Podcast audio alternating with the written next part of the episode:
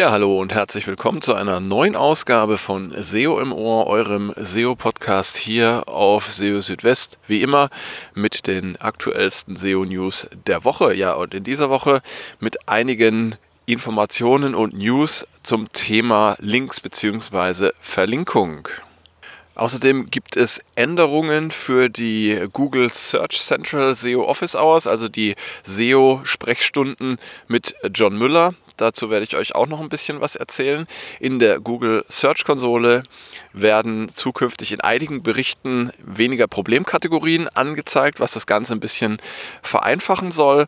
Und die äh, Google Product Reviews Updates sind nach wie vor nur für englischsprachige Seiten gültig. Ja, also all das in dieser Ausgabe von SEO im Ohr. Schön, dass ihr dabei seid. Ja, wenn es ein bisschen Windgeräusche geben sollte bei, äh, beim Erzählen hier, dann liegt das daran, dass ich hier im Freien sitze und ich habe mich heute mal für eine Open-Air-Ausgabe dieses Podcasts entschieden.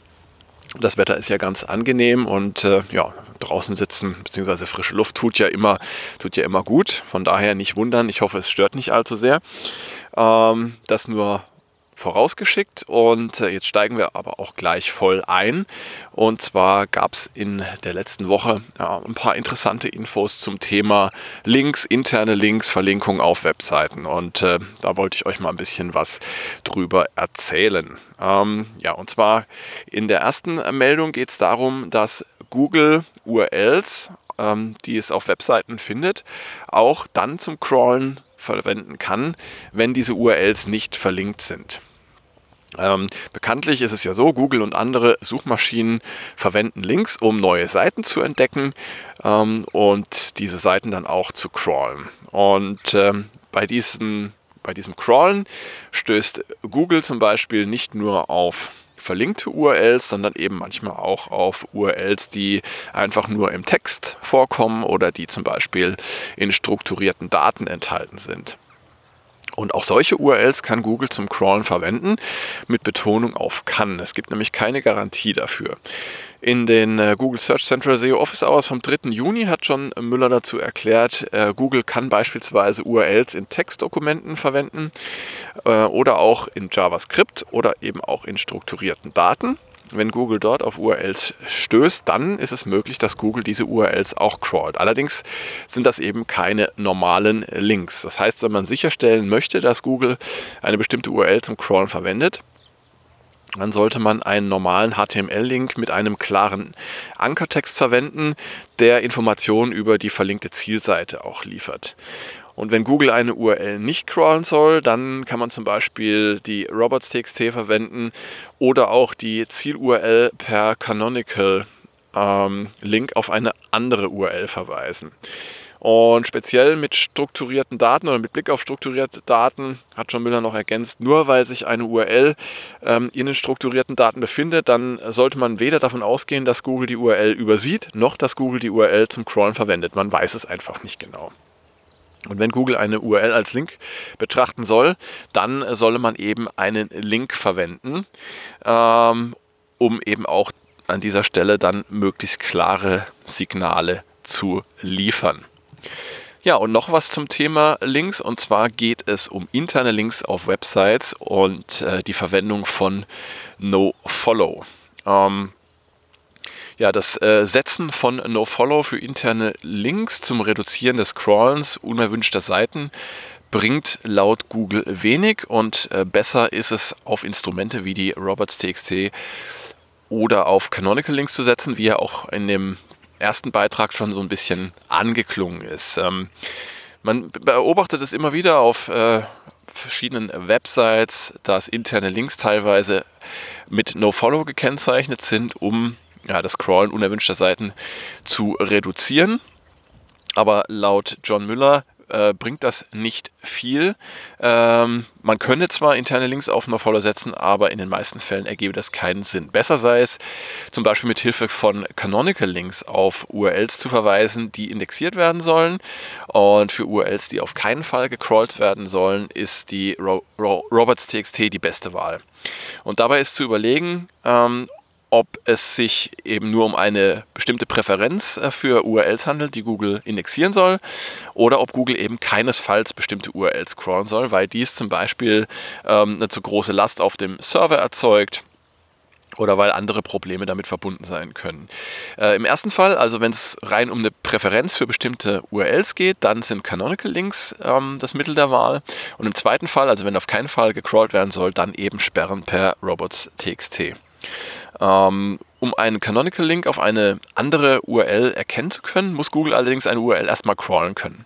Das heißt also, es bringt nichts, wenn ihr gleichzeitig ähm, eine Sperrung per robots.txt vornehmt und einen Canonical Link ersetzt. Wenn Google dann aber mal einen Canonical Link gesehen und erkannt hat, dann wird sich Google mit der Zeit äh, beim Crawlen auf die URL konzentrieren, ähm, auf welche der Canonical Link zeigt. Das heißt, zur Vermeidung der Indexieren bestimmter Seiten eignet sich NoFollow für interne Links nicht, denn äh, Google kann auch über andere Links auf Seiten stoßen und dann äh, wird Google diese ähm, URLs bzw. diese Seiten trotzdem indexieren. Und auch das Optimieren der Linkstruktur einer Website per NoFollow ist nicht zu empfehlen.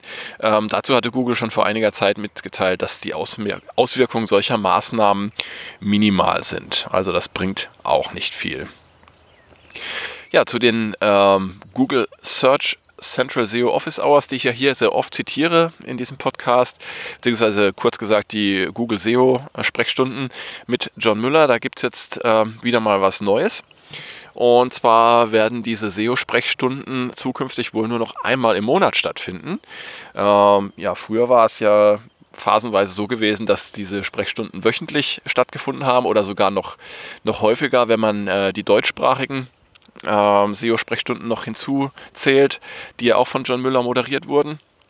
Und ja, jetzt hat er äh, auf Twitter geschrieben, dass das Ganze nur noch äh, monatlich stattfinden wird, weil er eben äh, auch ziemlich viel Zeit einstecken muss in diese Sprechstunden und wie wir ja alle wissen äh, und wie wir auch mitbekommen, hat John Müller auch sehr viele andere Sachen zu tun und äh, ist ja sehr präsent, äh, was jetzt ähm, Themen rund um Google angeht. Und da kann man sich natürlich gut vorstellen, dass da die Zeit für diese SEO-Sprechstunden begrenzt ist. Ähm, das ist ja nicht die einzige Änderung, die es in letzter Zeit gab bezüglich dieser, dieses Formats. Ähm, es hat ja erst im April die Änderung gegeben, dass das Ganze äh, gekürzt wurde, beziehungsweise die Aufzeichnung wurde gekürzt. Früher war das immer eine Stunde, jetzt ist es nur noch eine halbe Stunde. Und in dieser halben Stunde werden auch tatsächlich nur noch die Fragen aufgezeichnet, die vorab eingereicht wurden. Also Live-Fragen von äh, den Teilnehmerinnen und Teilnehmern. Ähm, die sieht man da gar nicht mehr. Und ähm, ja, das ist ein bisschen schade, weil gerade diese, diese Live-Fragen und diese spontanen Fragen, die waren es ja ähm, oftmals, die besonders interessant waren. Und äh, ja, da äh, haben wir jetzt leider auch ein bisschen Abstriche machen müssen in letzter Zeit. Und äh, von daher ist das Format so ein bisschen ähm, aus meiner persönlichen Sicht heraus äh, ein bisschen entwertet worden. Es ist natürlich immer noch super, dass äh, John Müller das anbietet, aber es ist halt nicht mehr das, was es war. Und jetzt kommt halt auch noch diese, ähm, diese äh, abnehmende Frequenz hinzu, äh, einmal im Monat. Das ist tatsächlich recht wenig. Ähm, da wird man mal schauen müssen, ob das reicht. Ähm, wenn man auch schaut, dass die, dass die deutschsprachigen ähm, SEO-Sprechstunden, dass es die schon seit Oktober nicht mehr gegeben hat. Also im Oktober war da, glaube ich, die letzte Ausnahme. Dann muss man schon feststellen, dass das Ganze ziemlich ausgedünnt wurde. Ähm, andere SEO Office Hours, die es auch mal wieder gab, mit Martin Spill zum Beispiel von Google, gab es auch schon lange nicht mehr. Also hier würde ich mir persönlich wünschen, dass es da wieder ein bisschen mehr äh, Angebote gäbe. Aber gut, wir wollen uns nicht beklagen. Es ist immer noch super, äh, dass die Jungs und Mädels von Google uns da ähm, mit Rat und Tat zur Seite stehen. Und es ist ja eigentlich auch ein Zeichen der Anerkennung, dass wir uns da mehr davon wünschen. In der Google Search Konsole gibt es auch eine interessante Neuerung. Und zwar wird es äh, in Kürze äh, eine Vereinfachung vieler Berichte geben, dahingehend, dass auf der obersten Ebene weniger ähm, Fehlerkategorien ähm, ausgewiesen werden. Ähm, Google hat es in einem Blogbeitrag angekündigt und es soll in den entsprechenden Berichten auf der obersten Ebene nur noch zwei Statuskategorien geben, nämlich statt wie bisher die Kategorien gültig, Warnung und Fehler, sieht man da nur noch die Kategorien gültig und ungültig. Und dabei bedeutet ungültig, dass ein für den betreffenden Bereich kritisches ähm, Element fehlerhaft ist. Je nach Bericht kann es dennoch Unterschiede geben ähm, bei den Auswirkungen, auch bei den Bezeichnungen der einzelnen Status. Und äh, aktuell führt Google dazu einen Test durch mit ausgewählten äh, Websites und Properties in der Google Search Console. Das heißt, manche von euch werden vielleicht schon diese Änderung sehen können, andere dagegen noch nicht. Und es sind verschiedene Berichte betroffen. Ähm, dazu hat Google auch eine äh, neue Hilfeseite eingerichtet, auf der das alles nochmal ein bisschen detaillierter erklärt ist. Ähm, es sind betroffen der Bericht zu den Core Web Vitals, zur Nutzererfahrung auf Mobilgeräten, der Bericht zu ähm, AMP, Berichte zu Rich Results verschiedener Art, wie zum Beispiel zu Veranstaltungen oder Rezepten und auch das Tool zum Prüfen von URLs oder kurz das URL Inspection Tool. Ähm, durch die vereinfachte Zuordnung soll es möglich sein, Probleme schneller zu erkennen, die Auswirkungen auf die Suche haben können. Und äh, ja, auf der Ebene einzelner Probleme wird es aber auch weiterhin in manchen Fällen eine Einteilung in Fehler, Warnung oder Gut geben. Und äh, statt Textkennzeichnung wird das aber dann durch Farben und Symbole gekennzeichnet. Ähm, die Änderungen der Bezeichnungen werden sich zumindest während der Testphase nicht auf automatische Benachrichtigungen auswirken, die ihr bekommt von der Google Search Konsole. Schaut man jetzt mal auf die einzelnen Berichte, dann gibt es da tatsächlich unterschiedliche Änderungen. Ähm, so gibt es zum Beispiel bei den Core Web Vitals weiterhin eine Einteilung nach schlecht, Optimierung erforderlich und gut. Ähm, das wird aber in zwei Tabellen gruppiert. Die eine Tabelle enthält Seiten aus den Kategorien schlecht und Optimierung erforderlich und die andere Tabelle zeigt dann die guten Seiten. Im Bericht zur Mobilfreundlichkeit gibt es lediglich eine Umbenennung der Kategorien. Diese heißen zukünftig nicht verwendbar und verwendbar. Der AMP-Bericht enthält drei Tabellen. Die erste Tabelle zeigt AMP-Seiten mit kritischen Problemen, ähm, die die Anzeige bei Google verhindern. Die zweite Tabelle führt nicht kritische Probleme auf. Dabei können AMP-Seiten aber auch in mehreren Tabellen erscheinen. Und äh, über die Funktion Daten zu gültigen AMP-Seiten ansehen, kann man auch eine Tabelle mit guten Seiten sich anzeigen lassen. Eine ähnliche Aufteilung nach kritischen und nicht kritischen Problemen wird es auch in den Berichten zu Rich Results geben. Im URL Inspection Tool schließlich wird es drei Status geben. Erster Status heißt URL ist auf Google. Das bedeutet, die entsprechende URL weist keine kritischen Fehler auf und kann bei Google angezeigt werden.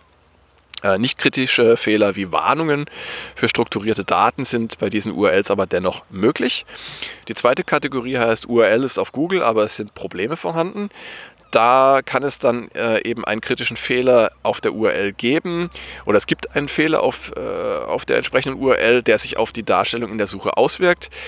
Die Seite kann aber dennoch in Google angezeigt werden. Und URLs in dieser Kategorie äh, haben zum Beispiel äh, kritische Fehler in strukturierten Daten, die dann äh, zur Beeinträchtigung bei Rich Results führen können oder eben auch Probleme mit der Mobilfreundlichkeit. Und der dritte Status ist, URL ist nicht auf Google. Und hier verhindert ein kritischer Fehler, wie zum Beispiel ein 404 oder ein No-Index, die Indexierung durch Google. Die Daten in der URL Inspection API werden übrigens erst später angepasst.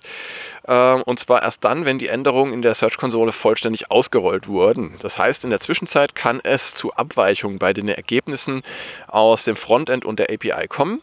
Und Google wird äh, in einem Blogbeitrag darüber informieren, äh, wenn die API umgestellt wurde. Ja, und zum Schluss noch etwas zu den Google Product Reviews Updates. Diese Google Product Reviews Updates, die gab es ja jetzt schon in mehreren Runden. Ähm, das letzte Update dieser Art hat stattgefunden im März dieses Jahres. Und bei diesen Updates geht es um Seiten, die Produktbewertungen, Produkttests zum Gegenstand haben, wie man es ja auf vielen Affiliate-Websites finden kann, beispielsweise. Aber bisher ähm, haben sich diese Product Reviews Updates nur auf englischsprachige Seiten ausgewirkt. Das heißt zum Beispiel deutschsprachige Seiten sind davon noch nicht betroffen und demzufolge auch noch nicht von den Empfehlungen, die Google für äh, Product Reviews äh, gibt. Und auf die Frage, ähm, ob es denn inzwischen eine Änderung gab und ob jetzt auch weitere Sprachen ähm, einbezogen sind von diesen äh, Product Reviews Updates, hat Alan Kent äh, von äh, Google geschrieben, ähm, Er bedauere, dass es noch nicht klar kommuniziert worden sei.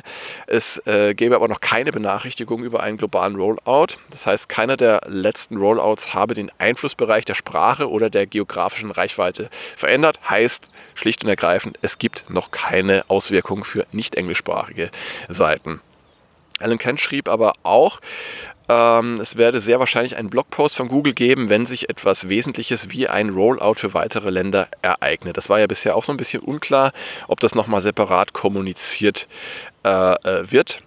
Ähm, er hat auch noch als Begründung geschrieben, dass diese Rollouts eben nicht nur aus Code bestehen, sondern dass da auch noch so Dinge wie Prüfung lokaler Gesetze oder Regelungen dazugehören. Und daher könne das Ganze eine Weile dauern. Und ja, erst kürzlich hatte Google ja in einem Video erklärt, dass manche äh, Updates global ausgerollt werden, gleich von Anfang an für alle Länder und andere eben erstmal nur für einzelne Länder und Sprachen. Und ja, die Product Reviews Updates gehören damit eindeutig zur zweiten Gruppe. Ja, und damit sind wir tatsächlich auch schon wieder am Ende dieser Ausgabe von SEO im Ohr. Ich freue mich wie immer, dass ihr eingeschaltet habt und dass ihr zugehört habt. Ich äh, verspreche euch auch schon die nächste Folge, die es dann in einer Woche geben wird. Schaut in der Zwischenzeit auch immer gerne vorbei auf SEO Südwest. Da gibt es für euch jeden Tag die aktuellsten SEO-News. Und wenn ihr Fragen, Änderungswünsche, Kritik, Themenwünsche, was auch immer äußern wollt, dann meldet euch gerne bei mir, schreibt mir eine Mail an info.seo-südwest.de oder kontaktiert mich über die verschiedenen sozialen Netzwerke. Ich freue mich darauf, von euch zu hören. Und jetzt erstmal eine gute Zeit für euch. Bis bald. Ciao, ciao. Euer Christian.